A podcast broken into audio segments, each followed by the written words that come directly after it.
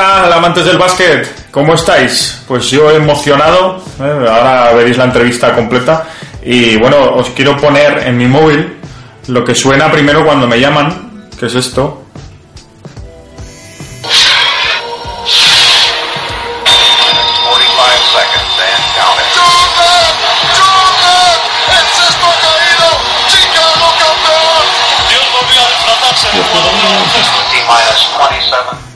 Y luego para cuando recibo un email que escucho esto.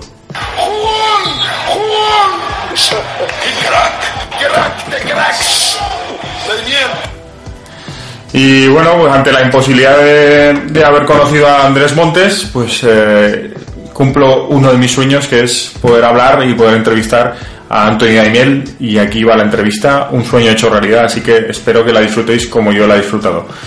Hasta ahora.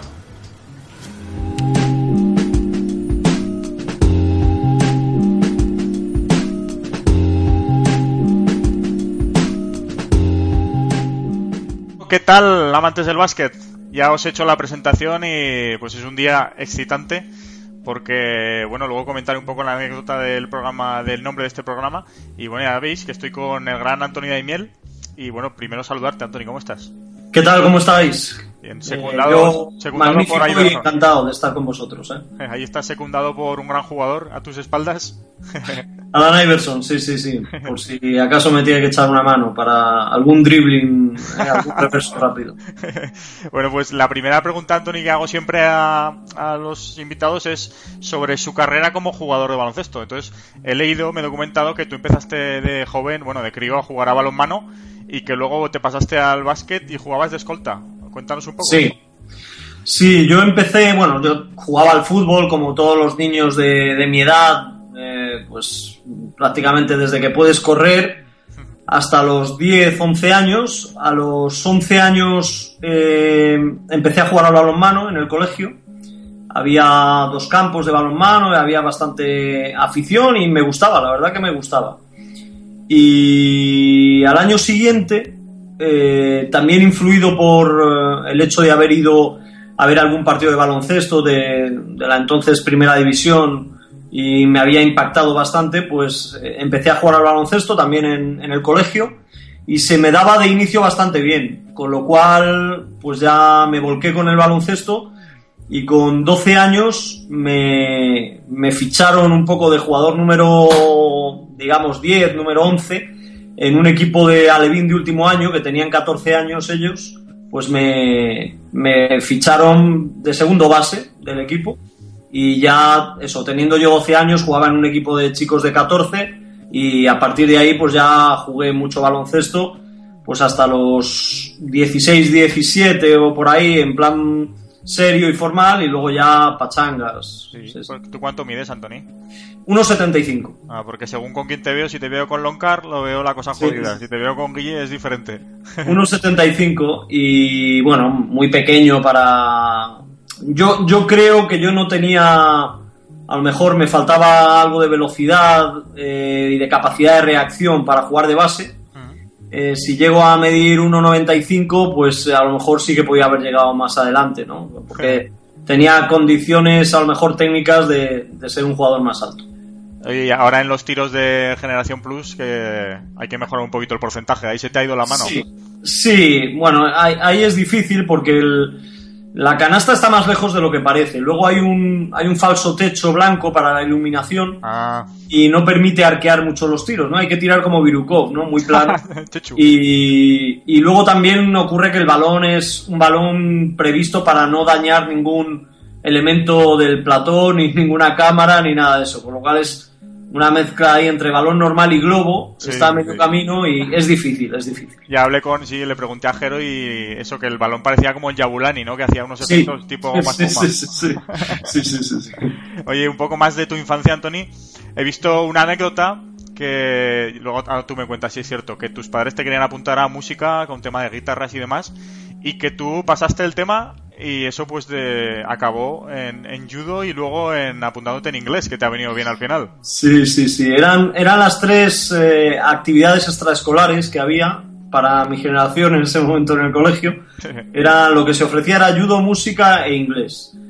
Y, y sí, eh, la verdad que por mi padre creo que conocía por algo, no, no mucho, no era amigo, pero conocía de refilón al profesor de música y yo no sé, se me atravesó, se me atravesó y es una de las cosas de las que más me arrepiento en mi vida, la verdad, porque luego la, la música me ha gustado mucho Sí. y fue un- uno de los errores principales de los que reconozco o me acuerdo. ¿Ni siquiera Eh, no empezaste sé. o qué? ¿No empezaste a darle la guitarra y nada? No, no, no empecé, es que ni empecé, es que me, me daba mal rollo, no sé, el, no sé si el profesor, el físico del profesor, o alguna vez pasaba por allí y se escuchaba a toda la clase ensayando, porque daban guitarra y bandurria también, no sé, eso no, no me, sabes, no me atraía mucho.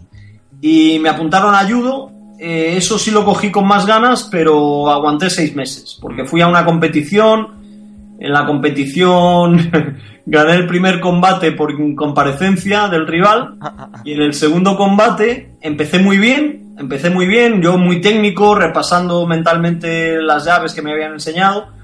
Eh, llevé a- a- al suelo, a la colchoneta al rival, le hice una inmovilización, ahí le, le estaba aguantando y de repente empecé ya como mentalmente a celebrar, ¿sabes? empecé eh, a mirar a la grada, que estaban todos los padres y tal, como diciendo, ya he ganado y tal. Y, y ahí me pilló descuidado y se levantó y me, bueno, me atrapó y perdí. Y ya no, no asumí bien esa derrota y gracias a eso pasé al inglés, sí. En el inglés sí aguanté bastantes años. Bueno, oye, mira, ¿eh? al final el destino te hizo caer en una cosa mejor, quizás. Hombre, lo ideal hubiera sido aunar las tres, ¿eh? Sí, sí, sí. haber sido un gran músico, cantar en inglés y saber defenderte. Eso es. Oye, y luego eh, cuando empezaste, digamos, en el 96, que fue la primera vez que fuiste a Estados Unidos con Andrés Montes ya, eh, una de las causas por las que sustituiste a Segurola fue porque tenía pánico a los aviones. Eso al final también no deja de ser otra cosa del destino. Pues ¿no? sí, sí, sí, una coincidencia. Yo creo que era una de, de las, no sé, dos o tres cosas que pudieron pesar, eh, pesar en, en Segurola en aquel momento. No lo he hablado con él nunca eh, después, pero sí es verdad que él en aquel momento, eh, bueno, pues sufría laboralmente hablando de, de esa fobia a volar. De hecho, bueno, pues eh, me suena que hizo algún viaje para hacer alguna crónica de fútbol o algún reportaje para el país por carretera a algún país de Europa o por tren. Luego yo creo que lo fue venciendo. Recuerdo que coincidí con él eh, justo en el cambio de siglo, ¿no? no sé si fue año 2000 o 2001 en el Mundial de Atletismo de Edmonton en Canadá. Él estaba allí trabajando y yo pasé por cuestiones personales por allí y, y coincidí con él. O sea, era obvio que había volado y bastante lejos, ¿no? Pero es verdad lo que dices que, que el destino al final te va llevando o por fortuna o por desgracia por diferentes caminos, diferentes sitios y ahí mm, a la hora de viajar a ese All-Star del año 96 en San Antonio y luego a las finales posteriores en Chicago y en Seattle, pues influyó, influyó todo eso y luego que también tenía sus compromisos laborales con el diario El País en aquel Claro. momento, Santiago Segurola. Igual había comprado algún billete de Welling y le, esta- le estaban tangando al pobre. Pues mira, eh, ese es otro de los aspectos que ha ido a peor en esta vida. sí, sí, sí, la verdad que sí. Porque en aquella época eh, se viajaba mejor, con más puntualidad en los aviones, con más espacio, más cómodo, te trataban mejor en seguridad al entrar en los aviones, te daban de comer y beber gratis en los aviones. Fíjate. Todo eso, igual que otras muchas cosas, han ido a peor. bueno, oye, eh, entramos ya en tema Andrés Montes. Lo que pasa que he visto pues que todo el mundo te pregunta mucho Sí, y sí, sí, sí. es lógico también. Entonces yo te cuento un poco eh, lo que me pasó a mí y simplemente te hago una pregunta que he tenido siempre en la cabeza. Sí. Eh, yo empecé jugando a fútbol y, bueno, a nivel casi semiprofesional, estuve con jugadores que están ahora en primera y tal, y lo dejé y una de las causas es porque me enamoré del baloncesto, y entonces ahí sí que os debo a vosotros, porque en parte fue gracias a vosotros. Y cuando yo estaba de madrugadas ahí, con, cuando era más joven, eh, me llamaba mucho la atención en los tiempos muertos, pues que os poníais a hablar de, de lavadoras, y yo pues me entretenía de cualquier cosa o de, eh, de pinchos eh, cuando iba a San Sebastián Andrés entonces bueno de cualquier cosa y entonces a mí lo que me da la atención estas cosas estaban un poco guionizadas o era No. todo lo que salía lo, lo que os venía a la cabeza Nada, nada, no, no había ni un guion. Seguramente si nos lo hubiéramos propuesto o nos lo hubieran tratado de imponer, tampoco hubiera resultado, porque yo quizás me podría haber adaptado como gente disciplinada que soy, pero Andrés Montes no, no era capaz, ni le gustaba, ni era partidario, ni, yo creo que era capaz de, asumir un guion en esas circunstancias. Él se sentía mucho mejor, eh, libre de opinar, de hablar, de elegir los temas y en la improvisación era donde crecía el, el, verdadero comunicador o personaje que era Andrés Montes, ¿no? Así que por fortuna eh, pues no había nada de improvisación. Yo era un comentarista que tenía que estar preparado para contestar rápido casi a cualquier cosa sobre cualquier tema, eh, porque él, bueno, pues iba, iba saltando de una cosa a otra, sí. pero creo que eso le daba mucha fuerza a las retransmisiones, ¿no? Mucho dinamismo. Sí, bueno, y de hecho ahora formas pareja, bueno, formas varias parejas en estas temporadas, pero ahora con Guille Jiménez pues habéis hecho una buena dupla. Eh, ¿Esto me, qué pasa? ¿Que te gustan los calvos o que siempre estás con uno o con otro? Mira, qué casualidad, no, no había pensado eso. Eh, la verdad que todos los narradores tienen su estilo. Es verdad que hay veces que no, no, no se sabría explicar muy bien por qué, porque esto pasa en todos los ámbitos de la vida también, pero hay veces que estás mejor condicionado anímicamente eh, con alguien para un tipo de trabajo, un tipo de retransmisión, sí. y, y, mejor condicionado anímicamente con otra persona para otro tipo de retransmisión. Yo siempre he considerado que el, el papel del comentarista eh, lleva implícito el, el, adaptarse al narrador. Al final el narrador es el que saluda, el que tiene el trato directo eh, con el espectador y el que tiene que ir marcando un poco tiempos, temas, etcétera, ¿no? Y el comentarista creo que tiene que adaptarse y yo es lo que he tratado de hacer con todos, desde el primer día hasta el último. Uh -huh. No, pues la verdad es que hacéis una buena pareja. Me imagino que os habréis enterado que ahora, bueno, que estáis en un momento álgido. habéis hecho, habéis hecho el viaje este por San Francisco que nos ha hecho mucha gracia. Y excepto en este viaje y cuando vas a Estados Unidos que te veo, pues que te pones el traje y tal, que te veo bastante elegante, eh, estás últimamente como con Ramón Fernández con la moda de camiseta sport y americana, ¿no? ¿Eso quién lo impuso? ¿Fue gusto personal o coincidís vosotros? Mira, en el, en el caso de Ramón no sé, yo sí te puedo explicar que al final eh, fue a una conclusión a la que llegué yo. En Estados Unidos se veía, aquí no se veía, pero en Estados Unidos se veía bastante gente que tenía que ir a un sitio medianamente elegante, pero un poco casual, ¿no? Se podría decir. Entonces se veía bastante esto de la camiseta eh, de cuello redondo y la americana. Aquí no se veía tanto. Y yo empecé a hacerlo de manera personal, pero sí para la televisión, no para no para salir yo por mi cuenta, pero sí para la televisión, empecé a hacerlo. Y yo creo que al final de, de repetirlo, mmm, la gente de, de, vestuario, estilismo de, de, NBA Plus debió considerar que ya había una marca creada de imagen mía, sí. que a lo mejor a ellos les simplificaba también, ¿no? Porque, bueno, eh, eh, al final el estilismo ha ido proporcionando eh, las camisetas, pero al principio prácticamente todas eran mías. Yo de, de, todas maneras, de vez en cuando trato de escaparme un poco de los designios de estilismo, luego me, me regañan y meto alguna mía, pero esa era un poco la historia, ¿no? Ellos lo aceptaron, lo, no solo lo aceptaron, sino que le dieron bastante validez a eso y, a, y ahora ellos, para las retransmisiones al uso normales, me suelen poner este eh, estilismo, ¿no? De camiseta y americana, que a mí me va bien, eh, estoy a gusto, no me molesta y, y es verdad que sería más incómodo, pues, camisa y americana, por ejemplo. Claro. Y sin americana ya no me veo, no sé, es una cuestión de, de casi de subconsciente. Eh, y bueno, pues en Estados Unidos es verdad que, que allí lo, la gente de las televisiones eh, suele ir, pues como tratamos de ir nosotros, no sabemos si lo conseguiremos, pero sí eh, muy elegantes, ¿no? Con traje, con corbata, eh, zapatos que brillen, bien limpios, y, y, se trata de hacer eso un poco para adaptarnos a lo que se lleva allí. Hombre, a mí me, es un toque personal y me gusta porque además eh, he visto, sobre todo Ramón y, y, tú, que os ponéis de vez en cuando lo que dices tú, alguna camiseta, me imagino que será vuestra, y sí. me hace gracia porque yo siempre me fijo, digo, a ver qué camiseta llevan, porque como sois tíos que os gusta pues la música, el cine, sí, sí, digo, a ver qué llevan, y alguna cosa curiosa, alguna cosa friki. Sí, sí, ya, ya te digo que yo al principio eran todas mías y de hecho trataba de buscar tiendas que vendían camisetas diferentes y eso. Ahora, eh, bueno, pues a mí me ponen una camiseta para cada retransmisión y, y, bueno, salvo alguna circunstancia especial en la que llevo alguna mía, trato de ser disciplinado y de ponerme las que me colocan allí, ¿no? Chico obediente. sí, sí, sí. Oye, el tema de las noches. Eh, toda la vida llevas estando de noches. Yo llevo ya mira, mañana mismo empiezo de noches en otro sector, pero bueno, es una putada, ¿eh? Sí. Y Jiménez en la entrevista sí que me contaba pues que estaba contento, ya sabes que él un poco con sus ironías, aunque que eso que es, agotador, y entonces eh, quiero saber si alguna vez has usado la excusa de voy de noches, que yo la uso mucho, sobre todo con mi mujer, cuando me dice cariño, hace el suelo o frega los platos, eh, y si estoy en medio de la semana de noches, eh, cariño, es que voy de noches y me salva un poco, ¿la has usado mucho tú esa? Bueno, a ver, la he usado no como excusa, cuando la he usado es porque algo de, cierto había y de verdad.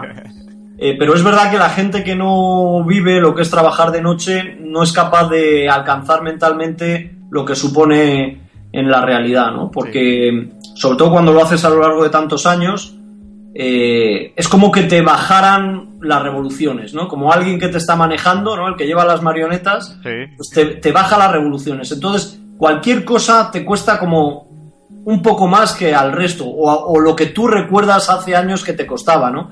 Eh, ponerte la ropa de deporte para salir a correr te cuesta mucho más ¿eh? si tienes ese ciclo vital de trabajar por la noche y dormir por la mañana, por ejemplo, que a otra o cualquiera.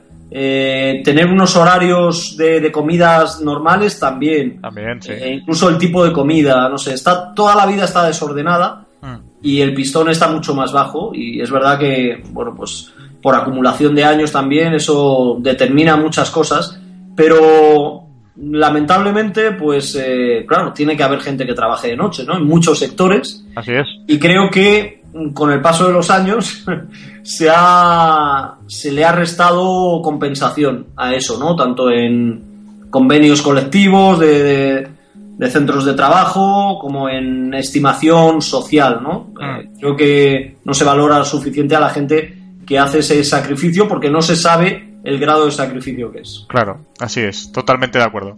Oye, te cambio de tema, Tony.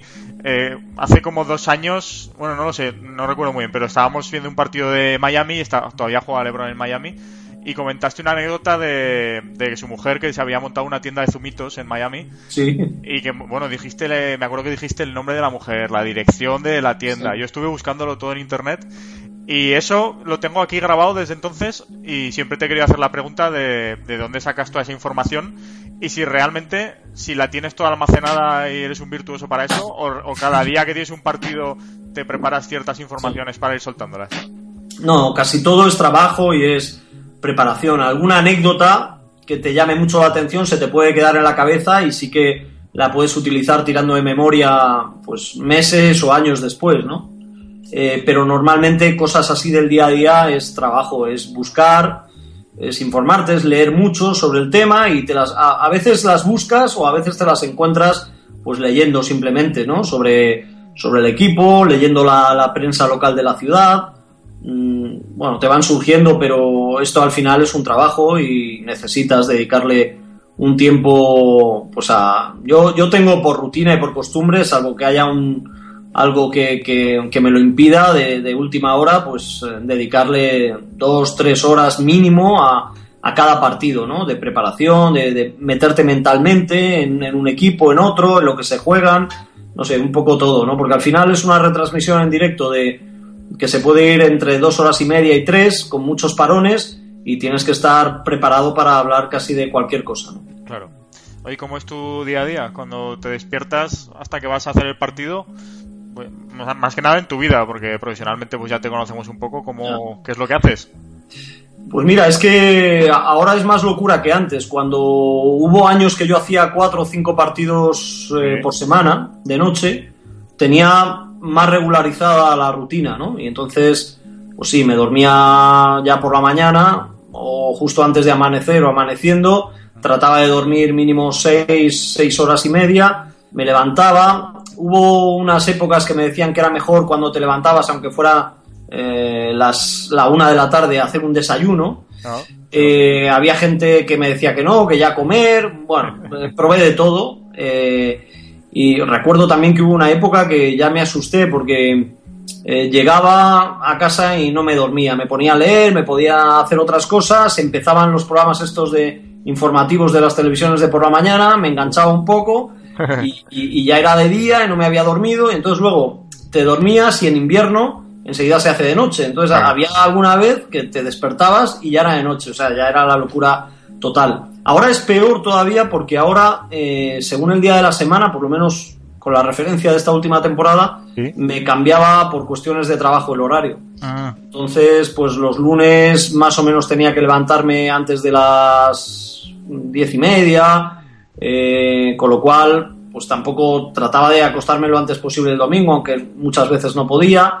El martes ha sido de los días más relajados y podía dormir un poco más. Y, bueno, luego casi todo durante la semana tiene que ver o con trabajo eh, o con, bueno, pues las típicas cosas que tienes que hacer de relacionadas con trabajo, con las cosas de casa, ¿no? Eh, eh, ir al banco, eh, yo sé, ir al médico, ir a comprar comida. Eh, ahí se te va casi todo el tiempo junto con el trabajo. Y he, tratado de algunos sábados o algún jueves por la noche salir a cenar por ahí, tomar algo y, algún sábado también ir a, dar un paseo por el centro de Madrid, ir al cine, ir al teatro, cosas así. Pero la verdad ha sido un año de mucho trabajo y de poco tiempo libre. Bueno, y en otros deportes sé que te gustaba mucho el fútbol. Además te quería, yo soy súper respetuoso con todo y, me encanta que te guste el Atlético. Yo soy del Zaragoza aquí como mi ciudad y hay que cambiar eso ya de que sois unos sufridores porque ya no sufrís tonto, mocha. Mira nosotros, esto sí, que es sufrir, ¿eh?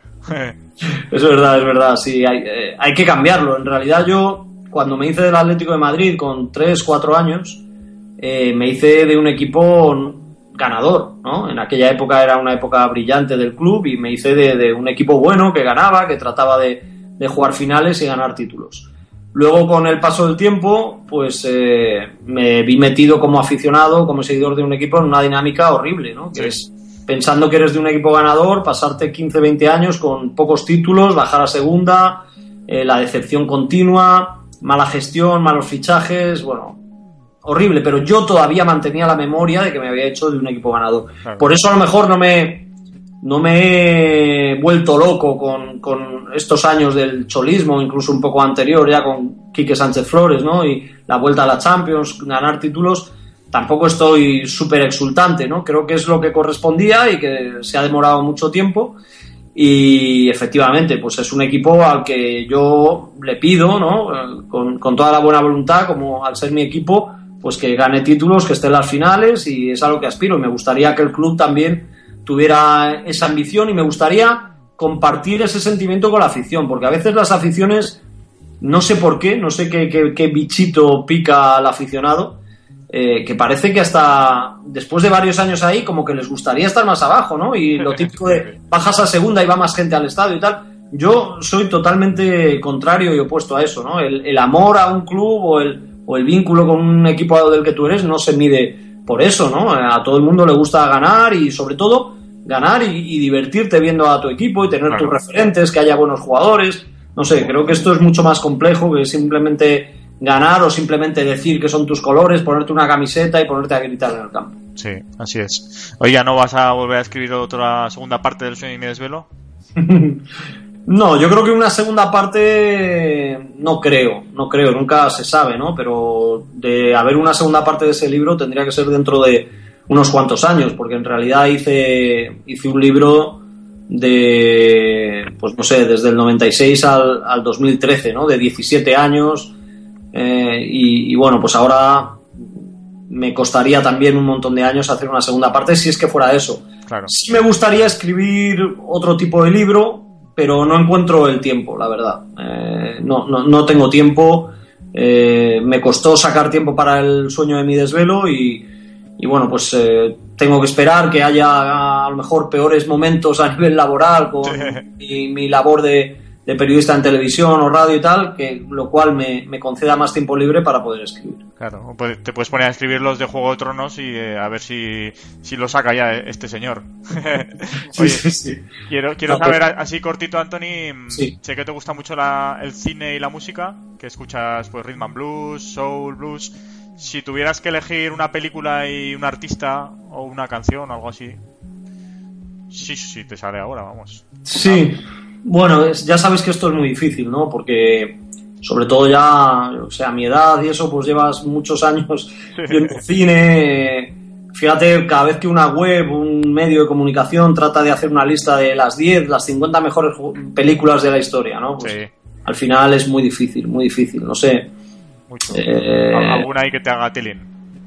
Pues así de, no sé, más reciente, ¿no? Porque a mí me gusta mucho el, me gusta el cine de Woody Allen, me gusta alguna película de, Hitchcock y de, de bueno, me, gusta el cine español, ¿eh? que esto está hasta feo decirlo, ¿no? Aquí, porque se te echa encima la gente y tal. Sí, sí, sí, eh, me gusta el cine español, me gusta mucho el cine semi-español, semi-argentino, ¿no? Por ejemplo, eh, ahora que, que, acaba de estrenar Movistar Plus Truman, ¿no? Eh, pero es una película que no está mal, pero eh, Martín H. o El secreto de sus ojos son películas que me gustaron mucho. Muy bien. Y no sé, la verdad es que tendría que. Porque me gusta ser muy exhaustivo, entonces tendría que dedicarme una hora, hacer una lista de 80, luego hacer ir cortando, ¿no? bueno, y, que dedicar mucho tiempo. Y de música, pues también me gusta mucho el jazz, eh, sí, el, el RB, mm. mm John Legend me gusta. Ah, muy eh, bien. Y. Ajero dijo que era un poco suave, ¿eh? un poco soft. Ya, bueno, porque Ajero es más heavy, ¿no? Sí, sí, pero, pero bueno, luego según pasan los años vas relativizando cosas y te van gustando cosas eh, de, ritmos diferentes, ¿no? Eh, Chucho Valdés me gusta mucho como pianista de jazz. Eh, y no, me, trato de, adaptarme incluso a la buena música. Incluso hay estilos que a lo mejor no te llaman mucho y alguien te, te habla de un grupo. Yo qué sé, el country no me gusta, ¿no? Pero recuerdo en la época en la que estábamos Montes y yo haciendo partidos que a él sí que le, le gustaba y a veces me recomendaba algún disco, algún grupo, algún cantante y eso, y lo escuchaba, trataba de escucharlo y es verdad que le sacaba jugo en cuanto a que, bueno, pues la gente de calidad al final, sea el estilo que sea, me gusta. Por ejemplo, Calle 13 me gusta también, ¿no? En otro tipo de estilo. Eh, hay, que, hay que ser un poco abierto, ¿no? A Además es cierto lo que tú dices que con la edad te vuelves como más light. Yo empecé escuchando música muy dura y ahora escucho música de Hawái. Yo creo que eso es normal, ¿eh? Necesitamos eso, eso es lógico, yo creo, y hay que, y hay que irlo asumiendo como tal y hay que tratar de explicárselo a los jóvenes. los jóvenes son muy, eh, eh, digamos, intolerantes con eso, ¿no? Porque siempre relacionan eso con ser carca o ser antiguo o no estar capacitado para los, las cosas nuevas y hay que irles explicando que no se trata de eso, ¿no? sino que los gustos van variando. Nosotros, hay un realizador que trabaja con nosotros en NBA Plus Oscar eh, Castaño, que estuvo varios años eh, pues haciendo NBA, hace de vez en cuando el programa Generación NBA Plus, y yo he visto él eh, en su. porque además, además él toca la guitarra y, toca en un grupo, y he visto de seis años para acá una evolución de cuando él elegía la música para el montaje final del partido. Bueno, el cambio ha sido total, pero ¿qué, qué ha ocurrido? En estos años. Se ha casado, ha sido padre. Ah, amigo. Parece que eso no va influyendo también en, también en la música. Bueno, Anthony, quiero ya acabar porque, bueno, también tienes que, descansar de las noches. Ah, no te preocupes. Y quiero saber un poco acerca de tu vida y de cómo es eh, ser famoso, digamos, porque al final sois gente, bueno, pues que os conocen por la calle y demás. Y no sé si alguna vez pues has comentado este tema. ¿Cómo es para ti pues salir a la calle, hacer tu vida normal, digamos? Y luego acerca de las redes sociales, porque tú pues eh, me ha costado contactar contigo, pero bueno, al final me has ayudado. Y yo siempre digo, es que siempre comentan los famosos, es muy difícil hablar con ellos. Digo, pues es que tienen que tener como 10.000 notificaciones, 10.000 mensajes. Entonces, ¿cómo es un Hay momentos, sí, hay momentos de, que es imposible. Yo siempre cuando empecé, por ejemplo, en Twitter, mm, me gustaba o tenía la filosofía de tratar de contestar a todo el mundo, ¿no? Y llegó un momento en el que vi que era imposible. Y sobre todo hay, hay días, franjas horarias, por ejemplo, bueno, pues hoy con lo de Kevin Durant, ¿no? Mm pues claro, yo he puesto un tweet sobre lo de Kevin Durant y, he tenido menciones, no sé, no sé cómo decirte, pero en, en pocos minutos 70, 80, 100, 120. Claro, no es imposible contestar a todas y nada, lo de ser famoso, yo no, yo no sé si soy famoso, ¿no? A lo mejor entre comillas puede haber gente que me que por la calle sí me conozca, luego mucha gente no.